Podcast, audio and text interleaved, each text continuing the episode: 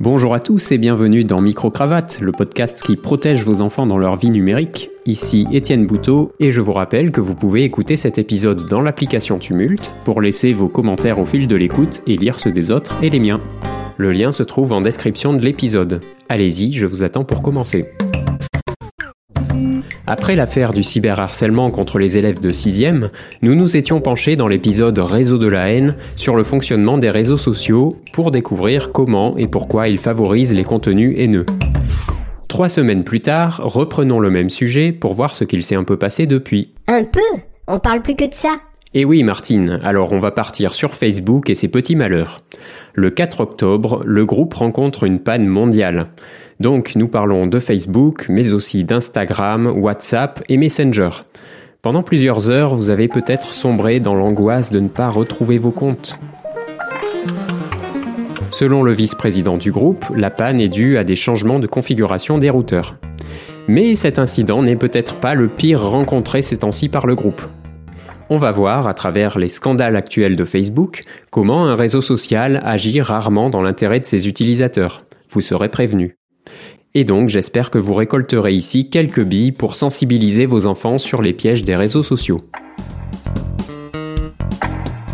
Frances Hogan. Francis Non, Frances Hogan, une employée américaine de Facebook, a écouté mon podcast et démissionné pour confirmer mes propos. Non Mais non, d'accord, ça s'est pas tout à fait passé comme ça. Mais quelques jours après l'épisode Réseau de la haine, cette lanceuse d'alerte vient renforcer mes potins sur les machines économiques des réseaux sociaux graissées aux mauvaises paroles.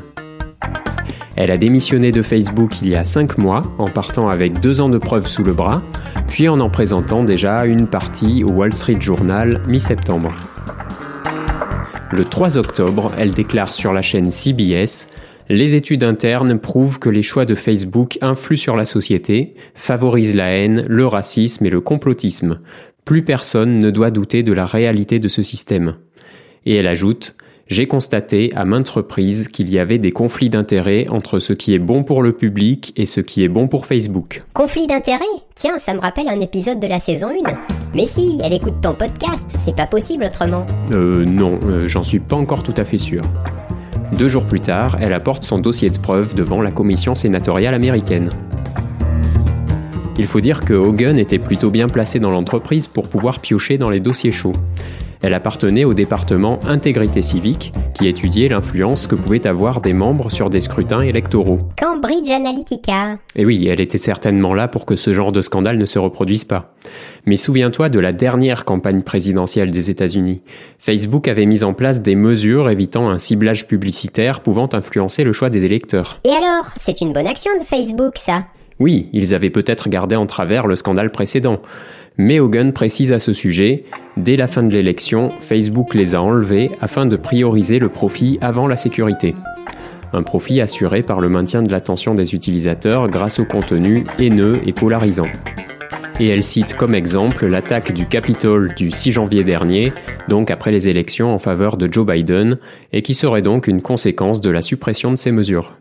Mais là, ce n'est pas si simple et ça reste difficile à prouver, et d'ailleurs Facebook ne manque pas de nier son implication dans ces événements. Donc, selon ce qu'elle affiche sur son site, elle travaillait sur des questions liées à la démocratie et à la désinformation, et touchant aussi au contre-espionnage. Et ce n'est pas tout. Le groupe Facebook, c'est Facebook. Non, on voilà une bien bonne. Euh, Laisse-moi terminer. Mais aussi WhatsApp et Instagram. Et concernant ce dernier, un document interne relève qu'Instagram donne, je cite, une image négative d'elle-même à une jeune fille sur trois. Et c'est vite fait. L'ado, en admiration devant une influenceuse au physique de rêve, commence à cliquer sur les contenus qui l'aideraient à devenir comme son idole et s'enferme dans une bulle de filtrage comme celle des moteurs de recherche. Ce qui veut dire que la plateforme lui affiche de plus en plus d'images de mode et de régime au fur et à mesure de ses clics, avec des tas de filles parfaites, ou dirons-nous aux photos retouchées à coups de Photoshop. Elle ne voit plus que ça et a l'impression d'être l'exception moche dans un monde virtuel parfait, alors que c'est une fille normale dans un monde normal. Instagram, comme l'ensemble du groupe Facebook, est conscient de l'existence de ce genre de malaise, mais a tout intérêt à conserver le comportement de ses algorithmes tel quel pour que l'émotion des jeunes filles les pousse à résoudre un problème insoluble, à savoir d'obtenir une apparence qui n'existe pas, ou exceptionnellement dans la réalité, et ainsi à revenir sans cesse sur l'application. En bref, l'émotion implique la fidélisation. Oui, bien résumé. Et chacun de nous a potentiellement une émotion à mettre au service des réseaux sociaux. Que ce soit une frustration physique, une conviction politique ou tout besoin à assouvir qui aboutira à l'achat d'un article présenté par de la publicité ciblée. Pour une jeune fille, c'est souvent ce que je viens de décrire. Pour un garçon, ça peut être l'achat d'un jeu vidéo dans lequel il incarnera un héros bien plus valable que lui, selon l'image qu'on veut lui imposer de lui-même. Qui est? Eh bien, un type nul dans un monde de héros au lieu d'un type normal dans un monde normal. D'ailleurs, à propos des algorithmes, ceux dont on parle servent à définir le contenu à afficher dans le fil d'actualité de l'utilisateur. Facebook le fait évoluer en permanence, mais un changement majeur a été effectué en 2018 en faveur de publications provoquant le plus d'engagement, donc de clics sur des liens, d'ajouts de commentaires ou de likes. La présence des articles de médias a été réduite au profit de publications provoquant le plus de réactions avec une faveur particulière pour les mentions j'adore ou en colère plus que pour les j'aime ce qui a favorisé l'affichage de contenus moins qualitatifs, selon les termes de chercheurs internes à Facebook qui ont précisé au Wall Street Journal que les fake news, la toxicité et les contenus violents étaient excessivement partagés. Et j'ai un autre truc sur Instagram. Vas-y, balance Allez, une version pour les moins de 13 ans était en développement, mais le projet a été mis en pause à la suite de nombreuses critiques concernant l'impact potentiel sur la santé mentale des enfants. Sachant que parmi les documents internes dévoilés par Francis Hogan, l'un d'eux relevait que 6% des adolescents américains ayant des pensées suicidaires attribuaient celles-ci à Instagram et des recherches externes qui ont été présentées au groupe par 44 États des États-Unis mettent en avant une hausse de la détresse psychologique et des pensées suicidaires chez les jeunes dues à l'utilisation des réseaux sociaux en général. Le groupe Facebook a donc décidé de prendre le temps, je cite, de travailler avec les parents, les experts et les décideurs politiques afin de démontrer la valeur et la nécessité de ce produit. Travailler avec Il voulait dire travailler les parents, les experts et les décideurs politiques. Ils ont bien dû le penser en tout cas, oui. Ben oui, parce que dire qu'ils veulent démontrer la valeur et la nécessité du produit, c'est affirmer clairement que c'est dans leur propre intérêt. Tu l'aimes plus trop Facebook. Tu en veux une autre couche? Oh oui, tu as éveillé une émotion négative contre lui, j'en veux encore. Ah ben dis donc, arrête les réseaux sociaux, ça te rend accro. Début août, Facebook a bloqué les comptes d'une vingtaine de chercheurs travaillant sur le projet Ad Observatory. Cela consistait à étudier le fonctionnement de la publicité d'ordre politique sur le réseau social. À la suite de révélations gênantes, fin des travaux et comptes supprimés pour la raison suivante. La recherche ne peut pas être une excuse pour mettre en danger la vie privée. Gonflé Facebook, il protège la vie privée maintenant C'était quoi les révélations gênantes? Alors déjà, aucune vie privée n'a été mise en danger, puisque les chercheurs ont demandé le consentement explicite de certaines personnes pour obtenir des données privées, comme les pages likées et les centres d'intérêt, mais ni les noms ni les identifiants Facebook. Et l'absence de consentement concernait des pages publiques, donc des données volontairement partagées publiquement. Concernant les révélations, les chercheurs s'intéressaient aux financeurs et aux destinataires des pubs en se demandant selon quels critères ils étaient sélectionnés.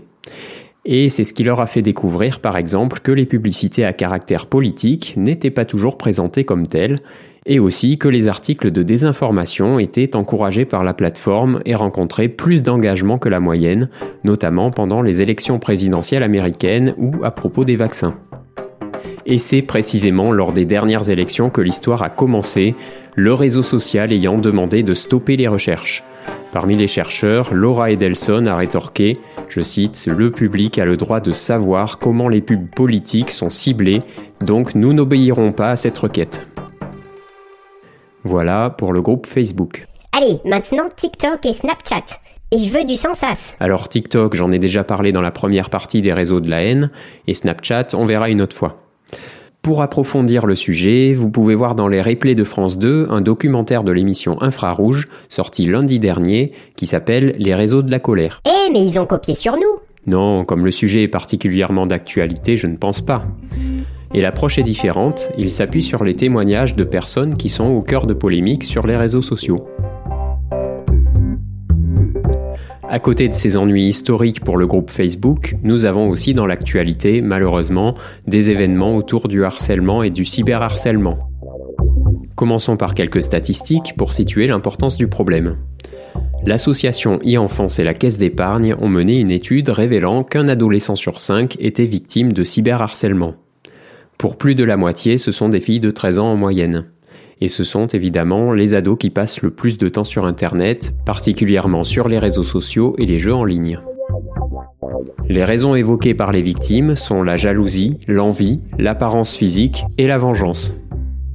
Les harceleurs justifient leur acte autrement, principalement pour rigoler ou encore pour faire comme les autres. Tandis que du côté des auteurs de ce harcèlement, 56% n'en subissent aucune conséquence, chez les victimes, surtout celles qui ne font part de leurs ennuis à personne, la réaction peut être dramatique. Le harcèlement peut provoquer des envies de vengeance chez certaines victimes qui n'ont pas réussi à faire face à la situation de manière appropriée. En Seine-Maritime, un jeune homme de 19 ans, victime de harcèlement dans son enfance, préparait récemment un massacre dans son ancien lycée et la mosquée voisine. Il a été arrêté par la DGSI le 28 septembre dernier. Vous avez aussi entendu parler du suicide de Chanel, une jeune fille de 12 ans, le 30 septembre. Bien qu'elle n'ait pas manifesté ses difficultés, sa famille et ses proches n'ont aucun doute sur la cause de cet acte. Ce serait un harcèlement en rapport avec son apparence physique, et pas du cyberharcèlement qui aurait laissé plus de traces de la situation. Ce qui a heureusement été le cas pour une autre collégienne de 6e d'une école de Bordeaux, aussi au mois de septembre. À cause de difficultés à s'alimenter et après un malaise le jour de la rentrée, sa mère se rendait bien compte de l'existence d'un problème mais n'arrivait pas à obtenir des précisions jusqu'à découvrir sur son smartphone l'existence d'un groupe WhatsApp sur lequel un garçon de sa classe l'a harcelé. Le prolongement d'un harcèlement à l'école lors duquel le garçon a monté toute sa classe contre elle et promis qu'il lui ferait, je cite, la misère jusqu'au bout. Pourquoi? Parce qu'elle était la meilleure amie de sa pire ennemie. Reçois ça dans la figure quand tu as 11 ans et que tu n'as rien demandé à personne. Oui, et on vous culpabilise d'une manière ou d'une autre, et vous avez alors honte d'en parler à un adulte. Mais heureusement, tout s'est bien terminé pour cette jeune fille, puisque le problème a été détecté à temps. Donc je me répète, mais c'est important, faites connaître à vos enfants les numéros 3020 pour le harcèlement et 3018 pour le cyberharcèlement. Dans le cas où ils en seraient un jour victimes et n'oseraient pas vous en parler, ces numéros seraient un excellent recours. Et rendez-vous sur le site micro-cravate.com. Oui, merci Martine, pour obtenir mes mémos et en savoir plus sur mes ateliers et formations. Dans les prochains épisodes, on va discuter avec quelques enfants et ados pour voir un peu les tendances technologiques de cette génération, ce qui devrait vous permettre de mieux situer vos enfants par rapport aux autres à ce niveau. Alors protégez vos enfants des dangers du net. Salut Salut les gens Et n'oubliez pas... Non mais c'est fini Martine, coupe ton micro. Bah et toi alors? Ah oui, j'ai oublié.